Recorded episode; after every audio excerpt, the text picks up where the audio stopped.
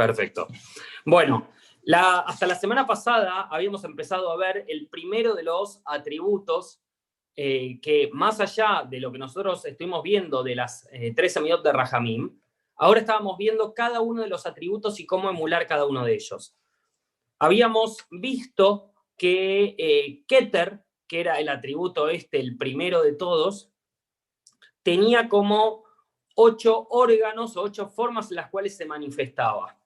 Y lo último que vimos la vez pasada es que las ocho cualidades eh, que entran dentro de la humildad, que es lo que al fin y al cabo representa Keter, dice, se corresponden con los ocho órganos de Keter. Entonces, para poder acercarnos a la dimensión espiritual, lo que tenemos que hacer es perfeccionarnos en estos, eh, ocho, en estos ocho órganos, digamos, en, estos, en estas ocho formas del atributo de humildad.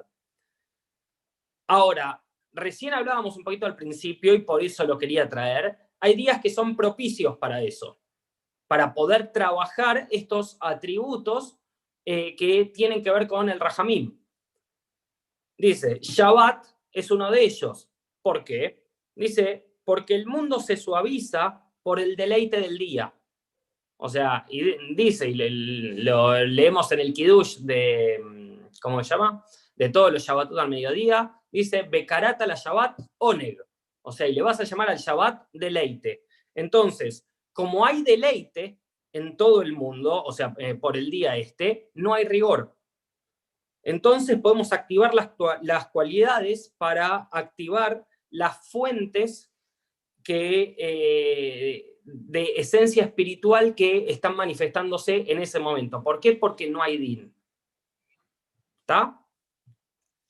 Otros momentos en los cuales eh, pasa esto también, dice en Shabbat, en Yom Kippur, en los Hagim y cuando estudiamos Torah. ¿Quién quería preguntar algo?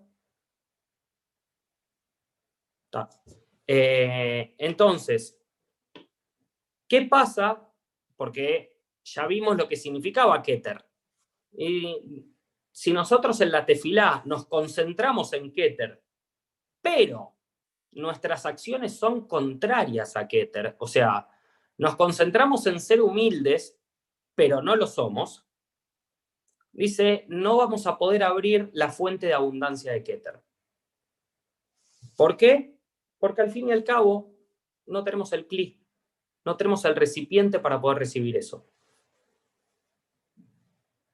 Entonces, en ese caso, o sea, cuando nosotros nos pasa de que tenemos acciones contrarias a Keter, Dice, si Hashem trae juicio y rigor, que era lo que pasaba el resto de los otros días, dice, la benevolencia de Keter no puede irradiar debajo, o sea, no puede seguir bajando. Entonces, como no puede seguir bajando, no se puede, eh, no puede llegar a las sefirot inferiores, con lo cual impera el rigor en el mundo.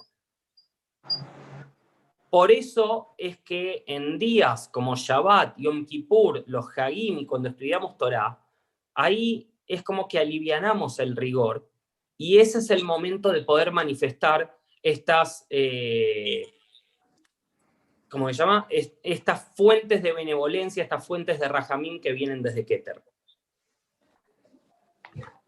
Entonces, en ese momento, o sea, por eso dice, de Shabbat, Hagim, eh, Yom Kippur, etc., hay que practicar las cualidades de Keter.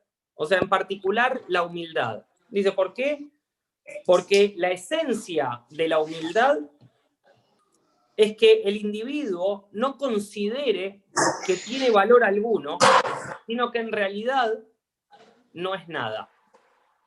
O sea, cuando el individuo se considera a sí mismo, o sea, por más de que está en la Gemara de que el, individuo tiene que considerar, eh, que considerar que el mundo fue creado para sí, pero no de un modo tal que nos enorgullezca eso. ¿Por qué? Porque el orgullo nos desvía del camino en este caso. Entonces, trae, el Ramak nos dice, quédense tranquilos, o sea, porque ante este acto de soberbia, tengo un remedio tengo un remedio que no falla. Y después dice, tengo un elixir aparte. Pero el, vamos primero por el remedio. El remedio tiene tres elementos. Los tres elementos son, el primero, huir siempre del honor. O sea, si uno se acostumbra al honor, luego se va a acostumbrar al orgullo y se hará cada vez más difícil el poder curarse de eso. El segundo de los eh, elementos que necesitamos para el remedio este es entrenar nuestra mente para reconocer nuestras deficiencias. Es mucho más fácil cuando nos apoyamos en el resto. Nosotros no podemos ver nuestras deficiencias. Por eso Hashem nos pone al resto para que las puedan ver y créanme que las ven con lupa. Y el tercero es meditar constantemente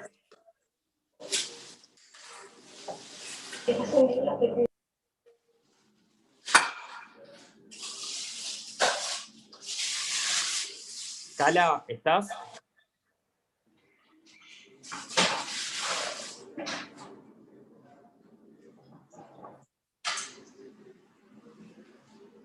El tema es que no soy anfitrión, por eso. Bueno, eh, el tercero decíamos, eh, gracias, Cala. No, silenciame a un par que estaba viendo mucho ruido, por eso nada más. El tercero, decíamos, era meditar constantemente en todas las faltas propias y aspirar a la pureza espiritual. Esto traducido en una forma llana y fácil es el insulto hacia uno mismo para no distraerse del servicio a Yem. O sea, el insulto tiene una particularidad buena, pero hay que saber utilizarlo. No es hacia otros, sino que es hacia nosotros mismos.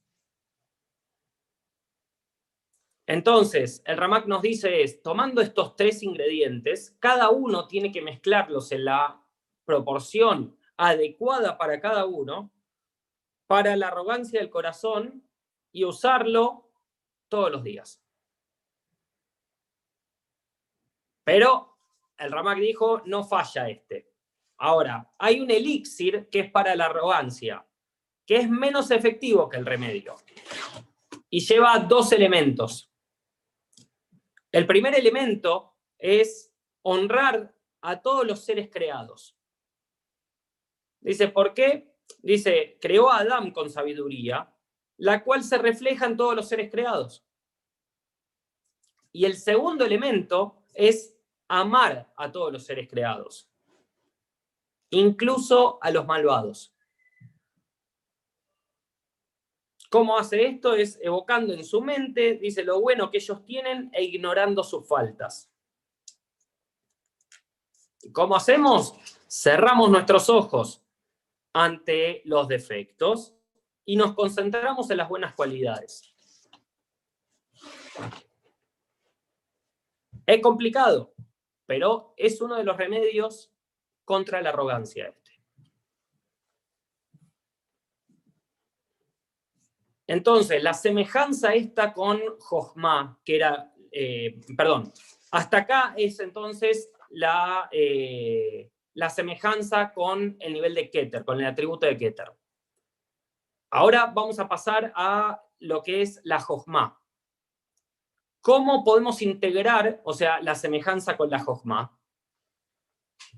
Dice, la Jochma suprema se extiende sobre todos los seres creados. Entonces, de la misma manera, el hombre tiene que desplegar toda su sabiduría en todos sus actos y enseñarla de forma útil. Esto nos está mostrando cómo, o sea, siempre vemos como primero nos muestra el atributo y cómo Hashem lo lleva a cabo, y después el Ramak nos explica cómo lo podemos llevar a cabo nosotros. Ahora, vamos a entender un poquito, porque esto es a lo que vamos a llegar al final en realidad, para entender cómo integrar, digamos, esta eh, cómo poder integrar y utilizar este atributo a nuestro favor. La Jochma tiene dos aspectos, uno superior y uno inferior. El superior está dirigido hacia Keter y el inferior está dirigido a las demás Sefirot. El ser humano, entonces, también tiene que tener dos aspectos. Por un lado, tiene que desarrollar su relación solitaria con Hashem, dice, para aumentar su sabiduría personal. Y por otro lado, la segunda sería enseñar a los demás esa sabiduría divina.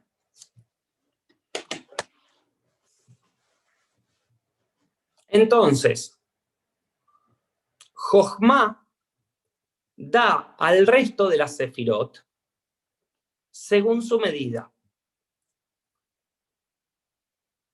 Entonces, ¿qué es lo que significa esto? Que nosotros a cada uno también le tenemos que transmitir según la medida de su intelecto.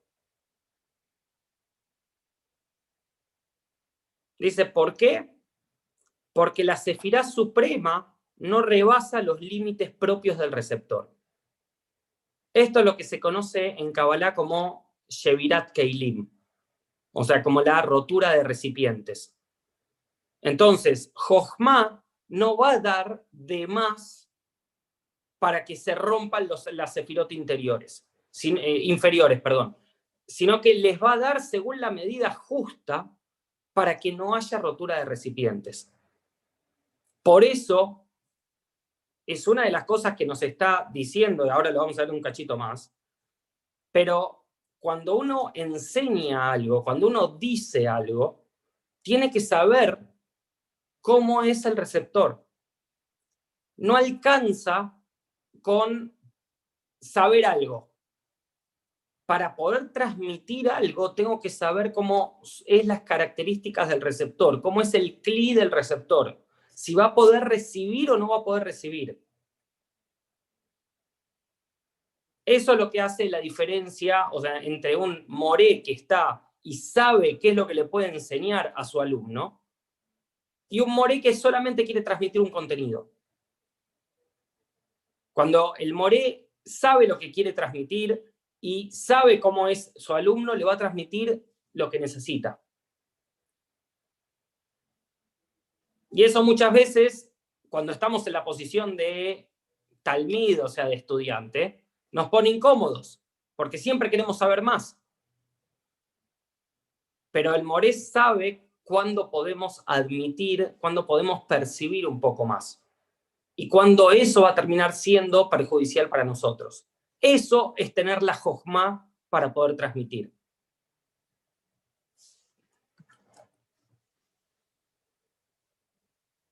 Entonces decíamos, por un lado, de que la sefirá de Jochma no rebasa los eh, límites propios del receptor, y por otro lado, dice, supervisa todo lo que existe. ¿Por qué? Dice, porque es eh, un pensamiento que piensa a todos los seres humanos. ¿Qué significa esto? Que comprende la naturaleza específica de cada uno.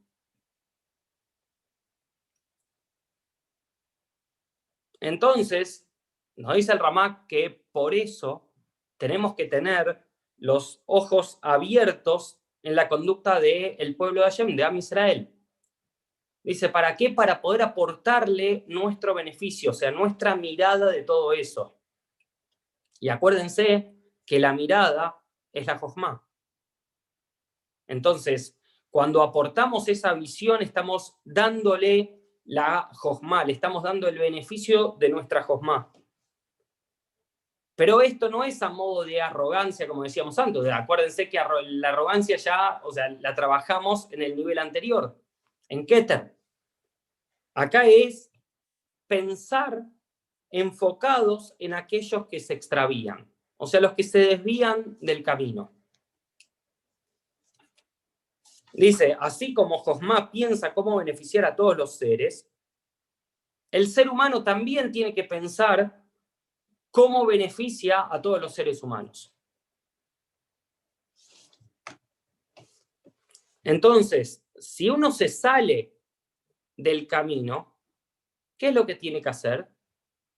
Hay que guiarlo, hay que retornarlo, hay que ayudarlo a, poder volver a la senda.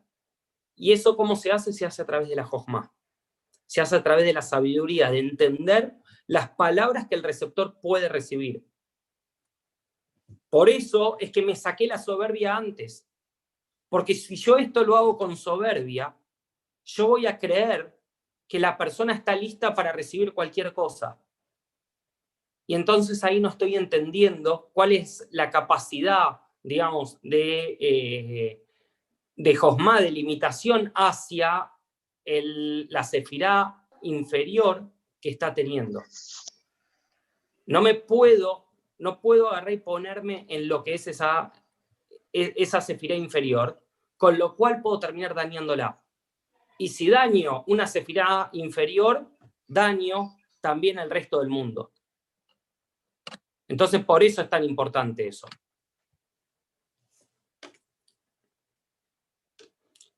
Dice, la Jojma también le da vida a todos los seres.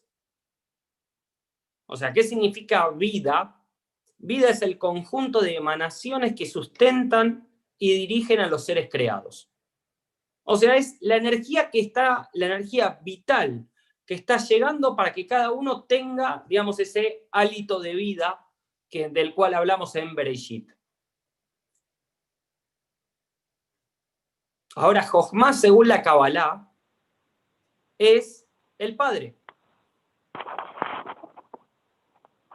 A ver, un segundo, pregunta. No, ya voy. Termino de explicar esto y vuelvo eh, a la parte esa. Decía que Jochma es el padre según la Kabbalah. ¿Y qué significa que es el Padre? Es el Padre de todos los seres.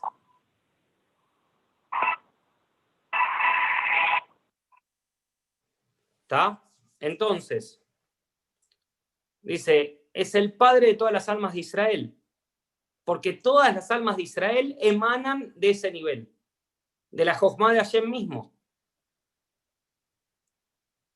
Entonces, cuando entendemos eso, entendemos de que todas las creaciones, o sea, así como Hashem le da vida a todas las creaciones a través de su Jojma, nosotros, al honrar la vida de todos los otros, estamos haciendo lo mismo.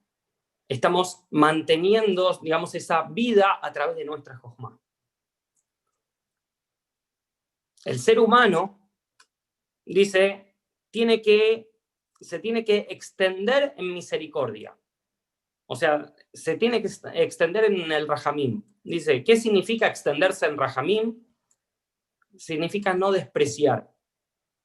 Dice, ¿por qué? Porque todo fue creado a partir de la Josma. Entonces, yo no tengo derecho a menospreciar nada que esté originado desde la Josma. Porque cuando menosprecio, en realidad lo que me está pasando, volvió un nivel atrás es la arrogancia de nuevo. Entonces, por eso es que es, o sea, paso a paso que se va haciendo esto. Primero emulo la característica de Keter. Después vamos a ir a lo que son las facultades intelectuales. O sea, Keter, acordémonos que estaba, que era como la supraconciencia, o sea, que es, eh, por eso eh, es, en un nivel que está en el límite, digamos, de lo que es las capacidades intelectuales porque Keter en sí se traduce como voluntad. Entonces, ahora vuelvo un cachito a lo anterior. Cuando Jochma le da exactamente lo que necesita la sefirá inferior, llamémosle Binah, y después que viene Gesed, Geburah, Tiferet y todas las sefirot inferiores, les está dando según la medida que pueden recibir. Eso es dar con Jojma. Ahora, cuando yo doy totalmente ilimitado, puedo terminar causando un daño. Por eso dice que cuando doy con Jojma, no, no causo ese daño. Por ejemplo, muchos de acá sé que deben tener sobrinos. Y entonces agarran y compran una bolsa de caramelos y dice, los caramelos, Son caramelos naturales, quédate tranquilo, no hay ningún problema. Y le doy toda la bolsa. Sí, está bien, eran naturales, pero no le di la medida que necesitaba. No lo limité a lo que el chico o la nena podía comer, sino que lo que hice le di en demasía. Le causé un mal. Eso es lo que se llama romper, digamos, eh, la rotura de recipientes o Shevirat Keilim. Cuando doy, no según la medida del receptor, sino que doy según lo que a mí me parece que tengo que dar. ¿Se entendió, Noé?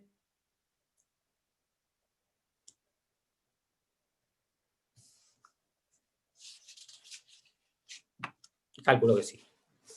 Seguimos entonces. ¿Sí?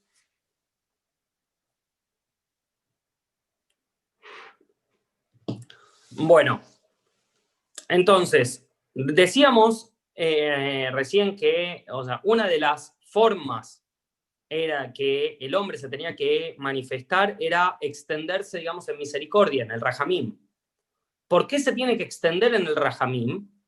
Dice, porque el rajamim protege del din.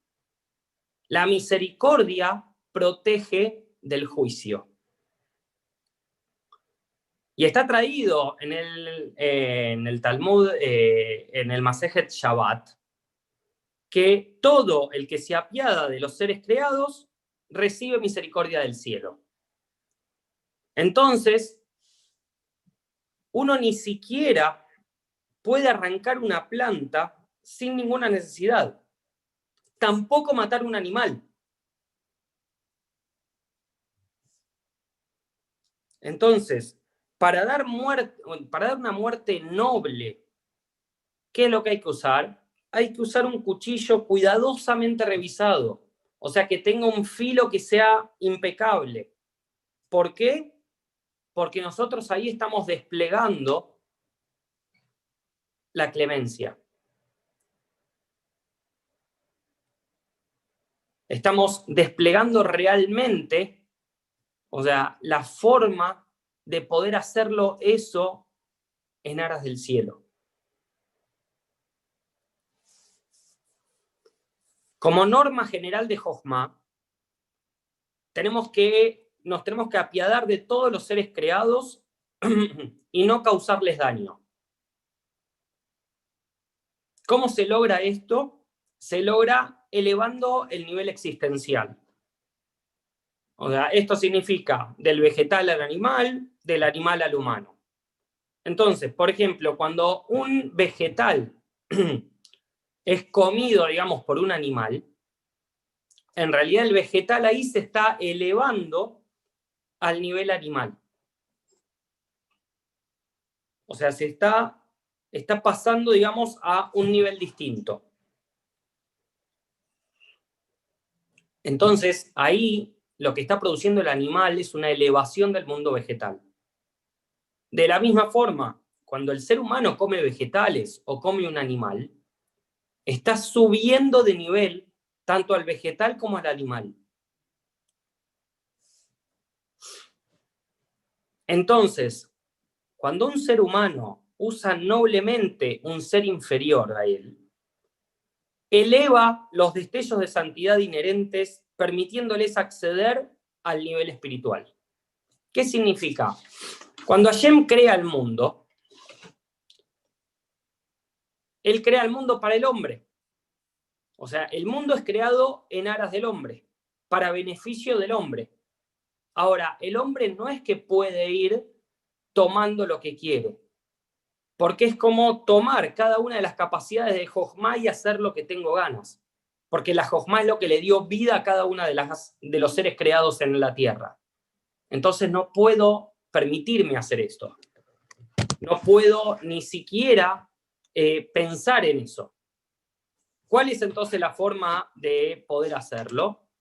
Tengo que entender que yo en ese momento lo que estoy haciendo es elevando el nivel anterior.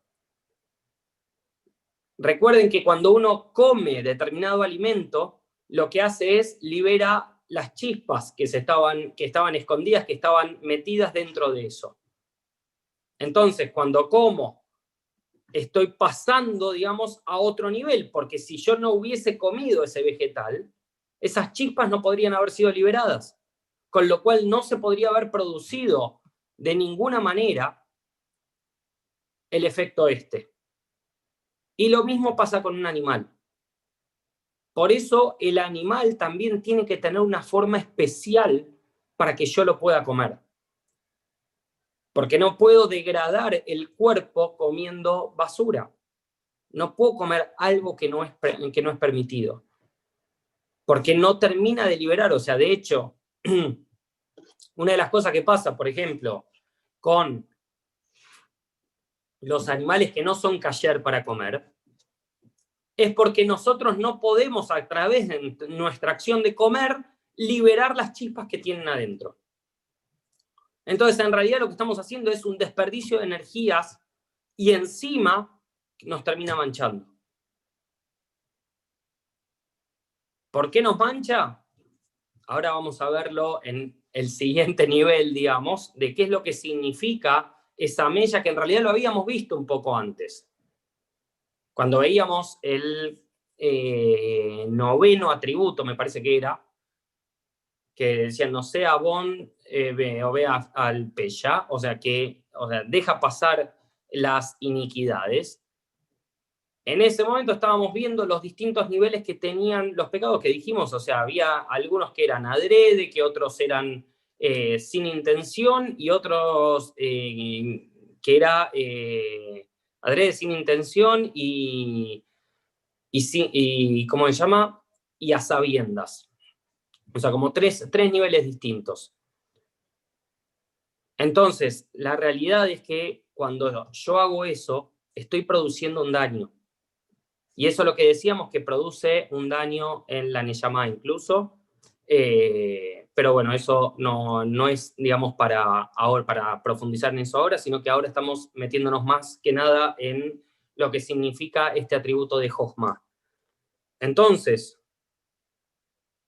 solamente cuando uno está dispuesto a elevar el nivel de tanto un vegetal como un animal, es solo en aras de eso que yo puedo arrancar una planta o matar un animal.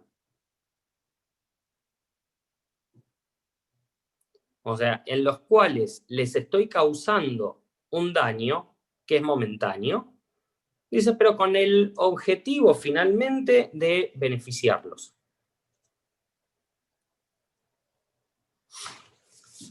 ¿Dudas hasta acá con respecto al eh, atributo de Jochma?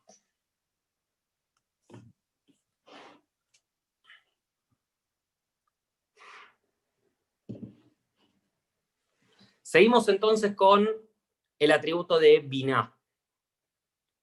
El atributo de Binah dice, ¿cómo logro la semejanza con Hashem a través del atributo de Binah?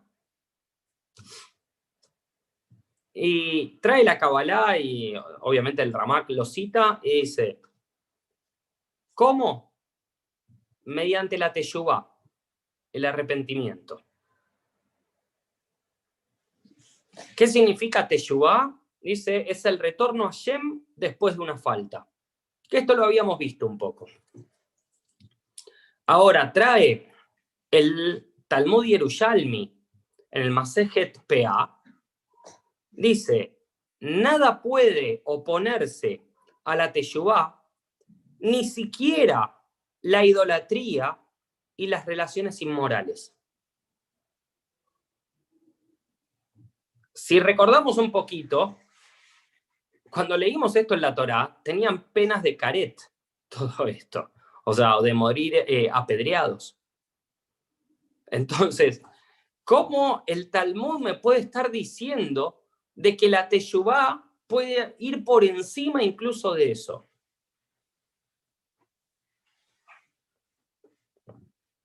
Entonces tenemos que estudiar un poquito más qué es lo que significa este atributo de Binah. Dice, la Binah suaviza los rigores del din. Dice, y las amarguras que provoca el din. ¿Por qué? O sea, en realidad, esto de suavizar, digamos, los, eh, los, los rigores del, del din, en hebreo, ¿cómo se dice? Se dice mituk adin. Y mituk es, como muchos sabrán, de la palabra matok, que matok significa dulce, algo dulce. Entonces, el suavizar, en realidad lo que le está diciendo acá la Kabbalah es, es endulzar el juicio. Trae el Etzheim, eh, perdón, el Rab Jaim Vital en su libro Etzheim, que los rigores del DIN solo pueden suavizarse en su fuente. ¿Y cuál es la fuente del DIN? La fuente del DIN es Vina. Si recordamos muy rápidamente, déjenme un cachitito, que así lo hacemos más fácil. Cuando vemos el ejemplo este, arriba de todo, el circulito arriba de todo, es Keter. Y después tenemos tres columnas que salen. Hay una columna a la derecha que dice Jochma y que para abajo sigue con Gesed y para abajo con Netzach. Después tenemos una columna a la izquierda que dice Binah, Geburah y Od. Y finalmente la columna del centro que dice Keter, Daat, Tiferet y Esod Malhut. Entonces, si nosotros estamos diciendo que los atributos de, de, eh, de Binah están viniendo por acá,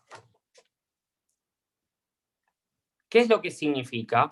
Que de un origen en común que es Keter, o sea, después se divide en dos ramas, una derecha y una izquierda. La rama derecha es la del Rahamim, por eso es que viene, el Gesed viene de esa rama. Y de la rama izquierda, que si nos fijamos, la segunda es Geburá, que Geburá es rigor. Ahora, si nosotros decimos, el rigor está en esa rama, ¿cuál es el origen del rigor? Y vamos hacia arriba y nos encontramos con que el origen del rigor es Biná. Entonces, en realidad, ¿qué es lo que nos está diciendo? Que la fuente, o sea, eso es lo que trae la explicación de que, lo que está sacando el Rab Jaim Vital, que era eh, el alumno de Larizal, eh, lo que nos está trayendo es que Binah es el origen de los rigores. Entonces, el único que puede suavizar es el punto de origen. Ahora, nosotros podemos tener, o sea, dijimos que teníamos la teyubá esta, y que si nosotros en todos los instantes de nuestra vida meditamos acerca de la teyubá, dice, causamos que Biná ilumine la totalidad de nuestra existencia. ¿Por qué? Porque una está relacionada con la otra. Y eso es lo que vamos a ver ahora. Entonces, cuando, o sea, esto que nosotros dijimos de eh, lo que explicamos recién de que la Teshuvah y la Biná venían del mismo lado, es, eh, ahora vamos a verlo un poquito más en detalle. Si nosotros hacemos que Biná ilumine nuestra existencia y mantenemos esta meditación durante todos los días, eh, de, o todos los instantes de nuestra vida y vivimos todos los días en esa teyuba, dice, la persona va a estar inmersa en vina. Dice, ¿por qué? Porque es idéntica a teyuba. La Binah es idéntica a Teshuvah. Y entonces ahí se va a dar una cuestión particular que se llama Teshuvah superior. En un cachito más vamos a retomar este tema. La Kabbalah, entonces, lo que hace es identificar de alguna forma Binah con Teshuvah. Dice, ¿por qué? Dice, porque al desarrollar Binah, la consecuencia será la restauración de su relación con Hashem. O sea, cuando se produce la Teshuvah, ¿qué es lo que estamos haciendo? Nosotros dijimos, tuvimos una falta, entonces es como que hubo como un quiebre, si se puede decir, en la relación con Hashem. Entonces, para retomar, digamos, esa relación con Hashem, tengo que subsanar eso que eh, produjo la falta. Eso es el arrepentimiento y entonces vuelvo, digamos, a restaurar esa relación. Ahora, cuando nosotros desarrollamos, decía Bina, Bina, ¿cómo se traduce? Bina se traduce como entendimiento. Cuando yo desarrollo mi entendimiento, ¿qué es lo que genero? La Jojma era la chispa de iluminación. Binah es entenderlo de todas las caras posibles. Cuando entiendo, ahí puedo subsanar, puedo entender por qué fallé. Por eso es que cuando desarrollamos Binah, tenemos la Teshuvah. Antes no sabía, ahora que lo sé, que puedo entender en dónde estuvo el error, ahora puedo hacer Teshuvah. Por eso una y la otra son la misma. Entonces, ¿qué pasa cuando Binah desaparece? Cuando Binah desaparece, decíamos que con Binah, o sea, se, eh, se suavizaban los rigores del DIN. Ahora, si yo no tengo Binah, los rigores del DIN, dice, llegan al mundo y el mundo es juzgado ya no tengo nada que interceda. Entonces causan directamente juicio en el mundo. Dice, y cuando Binar regresa, dice, regresa a sus hijos, o sea, a las sefirot inferiores, les transmite benevolencia. Y, ese, y esa transmisión de benevolencia es el propio proceso de Teshuvah. Entonces, decíamos recién que la, el, todos los días estar pensando en la Teshuvah, eso era una Teshuvah de un nivel superior. ¿Qué significa? O sea, una de las explicaciones de Teshuvah es, si descomponemos la palabra, es Tashub Hei. ¿Qué significa Tashub Hei? Es retornar la Hei. Ok, pero tengo un montón de palabras. ¿A, quién le tengo que devolver la hey? La respuesta es, la hey se la tengo que devolver al Yud Kei, al nombre de Hashem. ¿Por qué? Porque la Teshuvah es lo que me permite subsanar lo que produjo el error, digamos, la interrupción en el, nexo entre Hashem y yo. Entonces, ¿cuántas Hei tengo en el nombre Yud Ok? Tengo dos. Tengo Yud, Hei, y después tengo Bab, Hei. Entonces, cada una de las Hei representa un nivel de Teshuvah.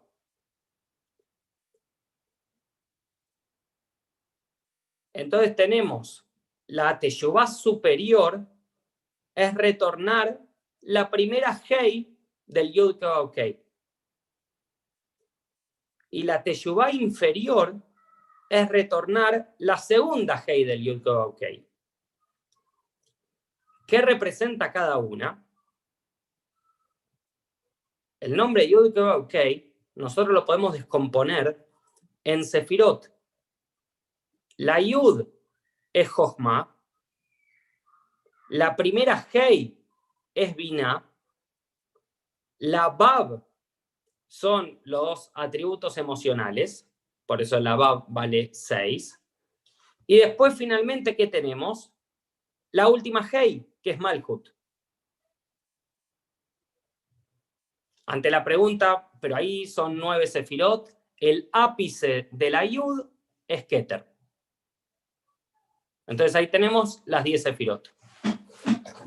Ahora, retornar, dijimos, la Hei inferior es Malhut, es retornar el Malhut.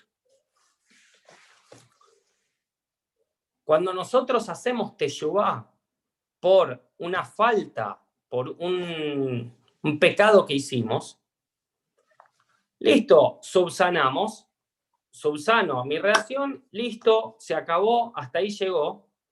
Eso es restaurar el Malhut. Es restaurar mi relación con Hashem. Pero en ese nivel es un nivel, a pesar de que es muy elevado, es lo que se conoce como de nivel inferior.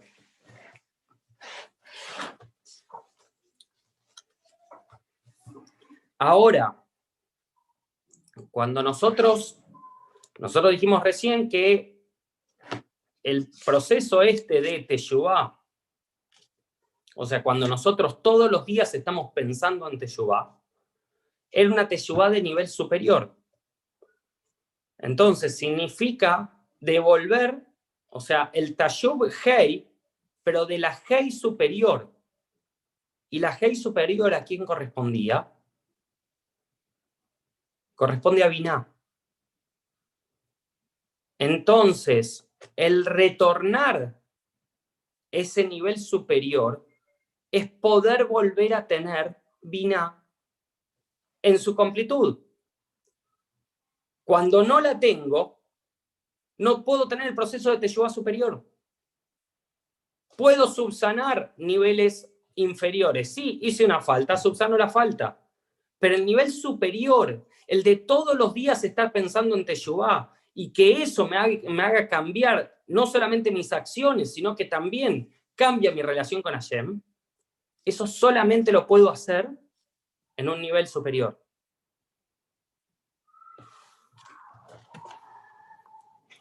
Así como decíamos antes que Jochma era el papá de todos los seres, todos los seres tienen su raíz en Binah. ¿Por qué? Porque para la Kabbalah, Binah es Ima, es la madre. El padre da una parte muy importante, pero la madre es la que le termina dando el resto del desarrollo. Entonces, todos los seres también tienen su raíz en Binah. Dice, gracias a la Teshuvah se suavizan los aspectos negativos. Dice, ¿por qué? Porque se restaura la santidad del hombre, o sea, que es de origen divino. O sea, cuando yo realmente hago una Teshuvah en serio, la Teshuvah en serio, recuerden que consta de dos pasos. Un paso era el reconocer y el segundo paso era el compromiso de no volver a hacerlo. O sea, esa es la teshuvah completa. Ahora, cuando, como se suavizan esos aspectos negativos porque realmente estoy haciendo una teshuvah en serio y se vuelve a restaurar mi unión, digamos, con Hashem, la santidad del hombre vuelve como al inicio, vuelve como si no tuviese pecado directamente. Entonces ahí es que se dice que se le retorna el origen divino al hombre. Entonces, si entendemos ese nivel de Teshuvah, entendemos que también el Yetzer hará, o sea, nuestra mala inclinación, puede regresar a su origen y hallar armonía con Hashem en el inicio, el hombre era armonía con esto. ¿Quién disparó todo? Por favor, no me digan Java.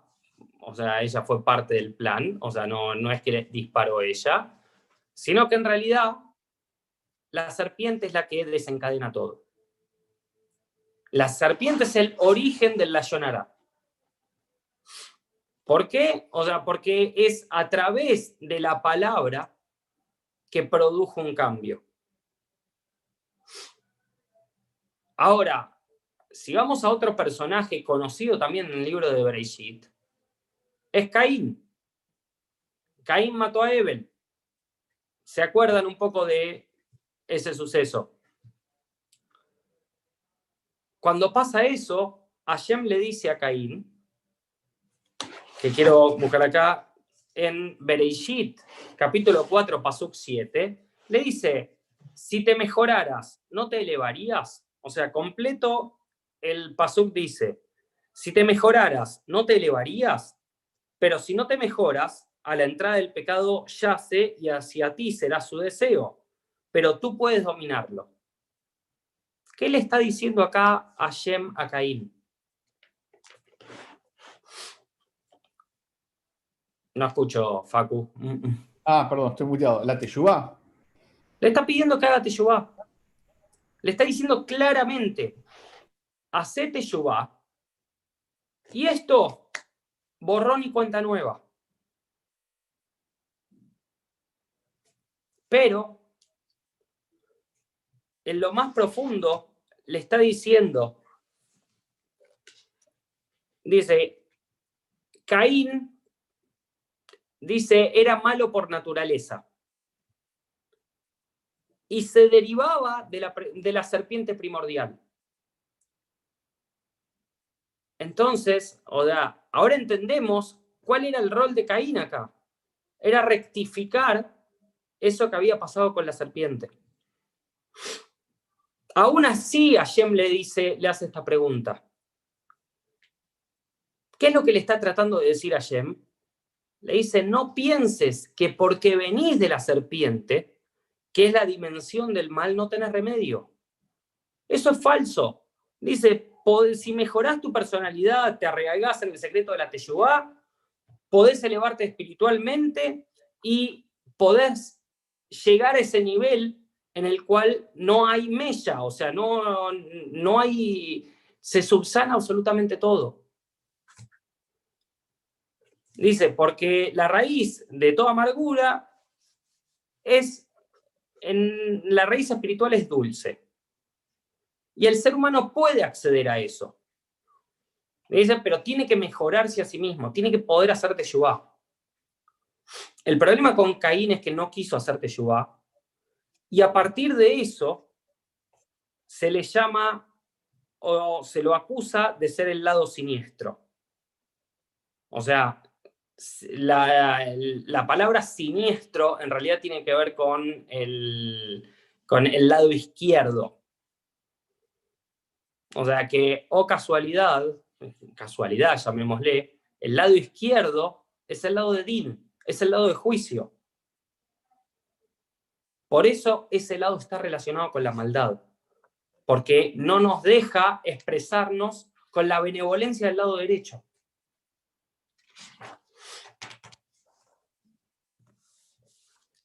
Entonces,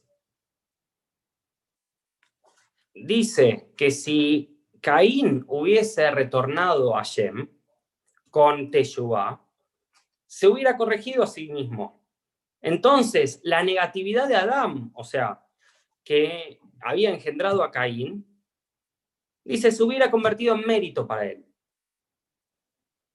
Pero como no quiso arrepentirse, dice, por esa razón todo el lado siniestro, o sea, todo el lado izquierdo en el mundo se deriva de este hecho.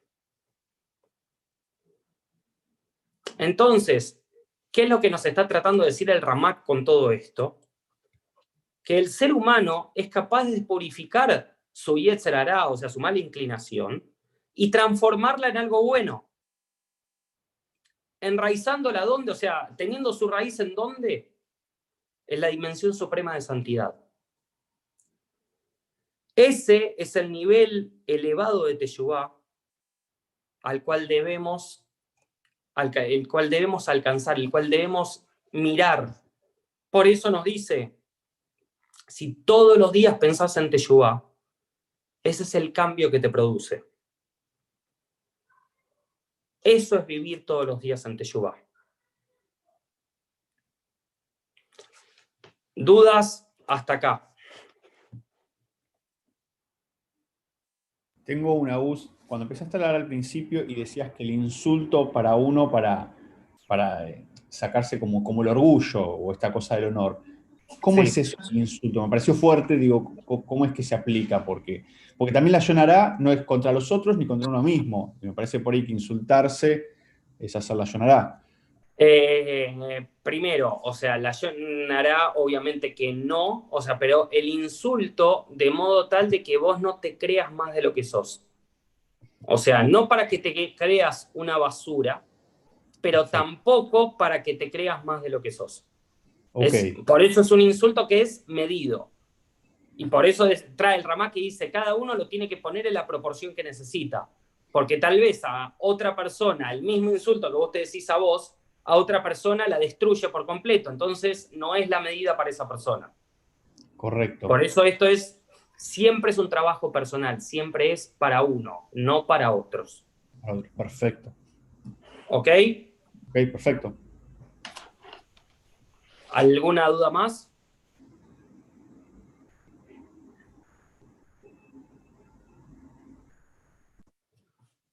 Bueno, si no hay otras dudas, Besrat Hashem, entonces eh, vamos a tratar de la semana que viene empezar bien puntuales, o sea, para poder ver el resto de la Sefirot y llegar a, eh, a de una manera totalmente distinta. Una cosa más que sumo. Eh, como saben, Rosh Hashanah tiene que ver con la creación del hombre. Y eh, todo esto cuando empezamos el primer Shiur dijimos de que era mejorarnos a nosotros para que tengamos, digamos, las herramientas para crear un nuevo hombre a partir de eh, todo esto. Una cosa que eh, solemos hacer es cada uno de los días previos a la creación del hombre, o sea, en realidad cinco días antes de la creación del hombre, es la creación del mundo. Y cada uno de los días lo que tiene que es, es una particularidad de hay algo que fue creado en ese día. El meditar cada uno de esos días en eso es lo que nos ayuda también a mejorarnos. ¿Por qué? Porque es la energía que está disponible en ese momento. Hashem, yo voy a pasar, eh, después se lo voy a pasar a Kala para que lo vaya mandando cada uno de los días a eh, los grupos de la casa para que cada uno pueda conectarse con eso, pero entender que cada uno de esos días tiene una meditación en particular y Beseret Hashem se los voy a ir pasando para eh, que lo tengan. Teóricamente, el primer día, o sea, o el día de la creación en este caso, es el eh, domingo, si no hice mal las cuentas. Así que Beseret Hashem, o sea, les voy a estar pasando esto para que puedan hacer esta meditación diaria hasta llegar, digamos, al, eh, perdón, eh, no el domingo, el lunes. El lunes sería. ¿Por qué? Porque eh, el lunes, o sea, el domingo a la noche, en realidad, coincidiendo con el lunes, es la creación del mundo. El quinto día es el viernes, el sexto día, que es la creación del hombre, es en Shabbat. Así que, eh, Besrat el domingo les vamos a estar pasando esto para poder empezar con todas estas eh, meditaciones. Eh, si no hay ninguna pregunta más, Besrat Hashem, eh, nos vemos la semana que viene. Perfecto, Gus. Muchas gracias. Gracias, Gus. Ay, chao.